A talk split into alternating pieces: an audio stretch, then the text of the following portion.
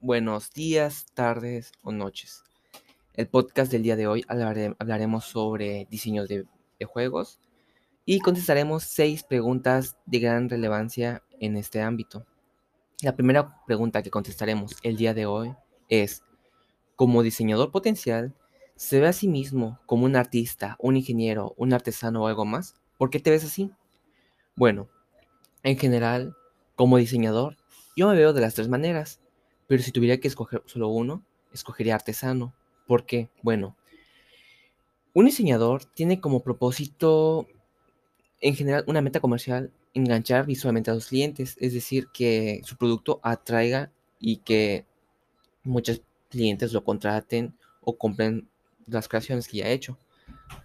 Por otra parte, un artista tiene como propósito este, entretener a su público, causar emociones, causar sensaciones. Y por otra parte, un ingeniero usualmente es una persona que brinda un servicio y que resuelve problemas. Pero por otra parte, un artesano es una persona que realiza creaciones, pero las personaliza de acuerdo a los gustos del cliente. Y como mencioné en un principio, un diseñador, un diseñador tiene como propósito este, de satisfacer al cliente. Obviamente si, si su propósito de, como diseñador es que lo contraten. Y, es, y yo como diseñador potencial, la verdad, más que ser un artista, igual, o sea, sí me gustaría que mis que mis creaciones causen emoción, causen, causen alegría, sensaciones. Pero más que nada, creo que por el mero hecho de que sea conocido, de que mis creaciones le atraigan a los clientes, que más personas me, hablen, me contraten, yo me veo como un, un, artesano. Por lo mismo de que igual me llama mucho la atención hacer creaciones con respecto a los gustos de cada cliente. Igual, estos, a estas creaciones les puedo dar esa sensación de que brinden emociones, pero principalmente yo quiero hacerlos con los gustos de los clientes. Y es por eso que yo me veo como un artesano. Continuando con las preguntas, la pregunta 2 dice, ¿estás de acuerdo o no con la definición de juegos? Si no está de acuerdo, ¿qué añadiría, eliminaría o cambiaría?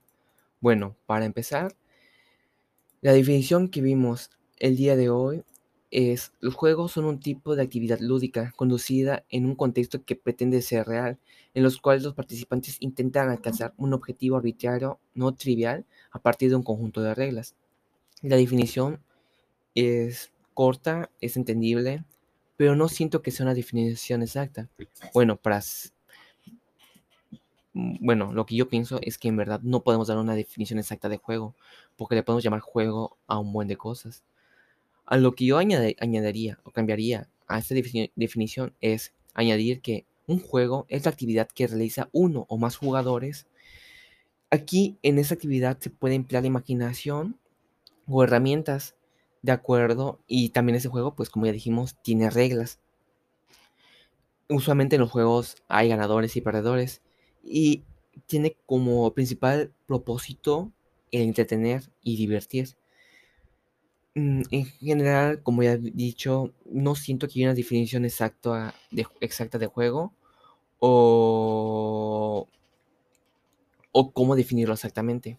Por lo mismo de que para jugar no solo lo hacen las personas, igual los animales lo hacen. Pero en algo puedo estar seguro. El juego tiene como propósito entretener a las personas. Bueno, entretener a, a los seres vivos. Porque como he dicho, los juegos no solo entretienen a las personas, entretienen, también a los animales. Hay, eh, hay videos donde hay monos que juegan, delfines que juegan. De hecho, es muy curioso ver cómo hay delfines que se coordinan entre ellos para molestar a pues animales tipo un pez lobo. O sea, ves el video y ves que son varios delfines como que golpeándolo. Y entonces ya este, juegan entre ellos. La tercera pregunta dice, hemos definido la jugabilidad estrictamente en términos de retos y acciones, dejando fuera el mundo del juego o la historia. ¿Crees que esto es apropiado? ¿Por qué o por qué no? Como ya dijimos, en, dejamos afuera la historia y, el juego. Único, lo único que explicamos de jugabilidad es que consiste en retos que un usuario debe enfrentar, las acciones que tiene permitido, los roles que tiene cada jugador y asimismo que poseen reglas que los jugadores esperan que el juego sea justo. Y la verdad, la jugabilidad como el concepto de juego no podemos definir todo en, una sola palabra. La jugabilidad tiene un concepto muy, muy abstracto y que a veces es difícil de entender o de definir por, debido a las características o funciones de cada juego. Es por eso yo digo que sí hay que tomar en cuenta el juego y la historia. Como digamos, el último punto, que dicen que esperan que los jugadores, que las reglas estén de, un juego justo. La verdad, hay que tomar en cuenta los juegos porque hay juegos que no son justos. Eh, por ejemplo, el ajedrez al inicio, la regla dice que las piezas blancas o fichas blancas son las primeras que se mueven. Entonces, las reglas están dando una ventaja al jugador blanco. Es por ello que en, ese ámbito sí tenemos que tomar en cuenta el juego. Asimismo, para la jugabilidad, yo, sigo sintiendo que igual hay que tomar en cuenta la historia. ¿Por qué? Porque que, para la jugabilidad también debemos tomar en cuenta la experiencia del usuario. Asimismo, cómo se manifiesta esta experiencia. Mm, también, como ya, como ya dije que la experiencia es importante en esto, hay que, hay que esperar, hay que estudiar las características, propiedades de esta. Y pues cada juego, cada, pues sí, cada juego o cada reto tiene su diferente jugabilidad.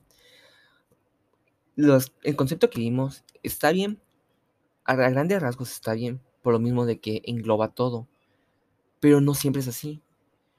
Siento que la, definición de jugabilidad en este, en este caso está bien, pero no incluye en todos los juegos. Creo que para cada juego hay que describir la jugabilidad, por lo mismo de que como son hay muchos juegos, la jugabilidad es distinta para cada uno. La cuarta pregunta que veremos el día de hoy es ¿por qué se considera justo que un atleta se entrene para ser mejor, pues no es justo que se drogue para ser mejor. ¿Qué dice esto sobre nuestras nociones de justicia? Bueno, para empezar, el que un atleta entrene significa que está entrenando para sobresalir, para esforzarse, para conseguir mejores resultados. En fin, el entrenar hace que el atleta dé un mejor rendimiento. Y, o por supuesto, el, el drogarse hará que el atleta tenga un desempeño igual o mejor a un atleta que entrene. Pero ¿por qué se considera malo?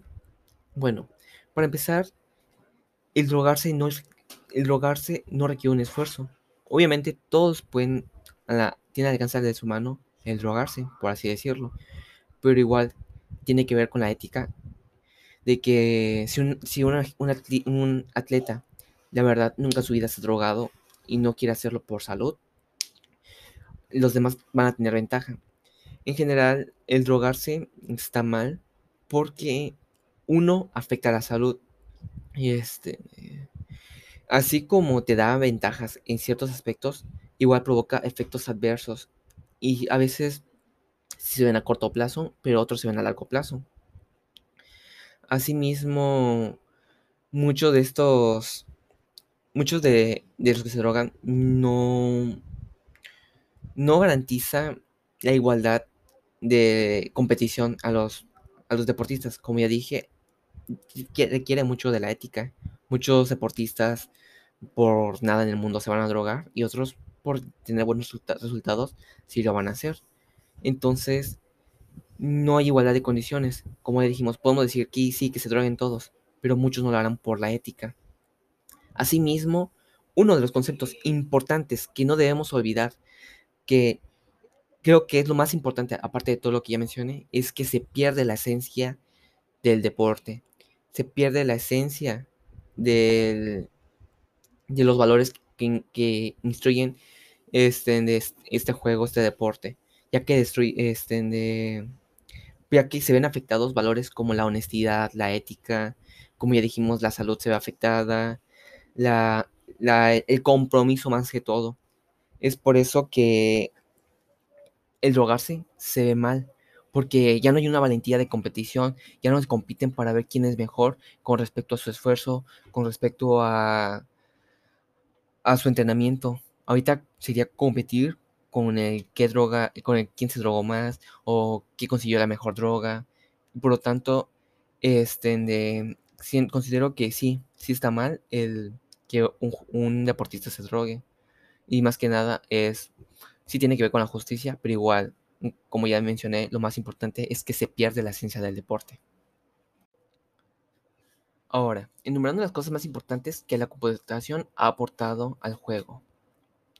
En general, hay muchas cosas de gran relevancia que ha aportado la computación a los videojuegos. No nos vayamos lejos. La computación ha permitido que se creen las consolas de videojuegos, las máquinas arcade, entre otras cosas. Ah, y principalmente los videojuegos. Es interesante ver cómo uno de los primeros videojuegos fue el tenis y, o sea, eso fue gracias a la computación. Asimismo, la máquina recreativa ha sido, ha marcado un antes y después, pues en la historia de los videojuegos, por lo mismo de que cuando, uno recuerda cuando es niño y pues jugaba mucho en las máquinas y eso igual se debió gracias a la, a, a la computación. Hoy en día igual podemos jugar cualquier videojuego al alcance de nuestras manos con una consola de videojuegos, gracias a la computación. Y eso son solo algunas cosas que nos ha aportado. Asimismo, considero que es importante o de gran relevancia la implementación de varios conceptos como la inteligencia artificial, porque, pues, crean o no, la inteligencia artificial en los videojuegos hoy en día es un tema muy interesante. Es decir, como hace un par, hace unos, unas décadas, la inteligencia artificial, o sea, muchos creían que alguien jugaba en lugar de que jugara una computadora, por lo mismo de que no creían que la inteligencia artificial pudiera lograr algo como eso. A eso me refiero con respecto al ajedrez. Cuando ya una máquina le ganó al campeón mundial, muchos pensaron, no, pues otra persona lo está, lo está controlando. Y hasta eso, el, campeón nunca aceptó la derrota por lo mismo de que no, no, no quería creer que una máquina, o por decir así, la computación, le haya ganado a, sí a eso mismo.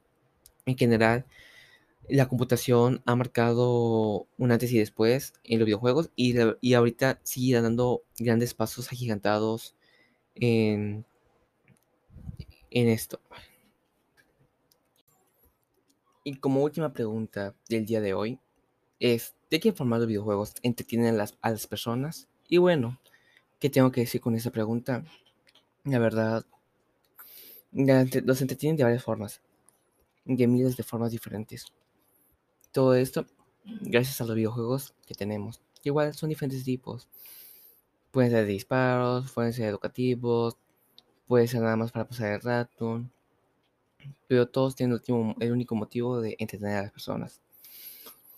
No se tienen pues viendo sus animaciones o su calidad o sus gráficos. No se entretienen si es algo educativo y queremos aprender de una forma diferente. No se entretiene si queremos pasarla con amigos. Como he dicho, en videojuegos no se te de miles o cientos de formas diferentes. Y es lo que más me gusta de los videojuegos. Porque te pueden entretener de la forma que te gusta entretenerte. Puede que a mí me guste entretenerme con videojuegos de disparos y a mi compañero le gusta entretenerme con juegos de estrategia. Ambos nos, nos entretendremos de diferente forma, pero a fin y a cabo, con un solo aspecto en común. Nos entretendremos gracias a los videojuegos. Bueno, eso sería todo por la noche. Muchas gracias y nos vemos hasta el próximo podcast. Hasta luego.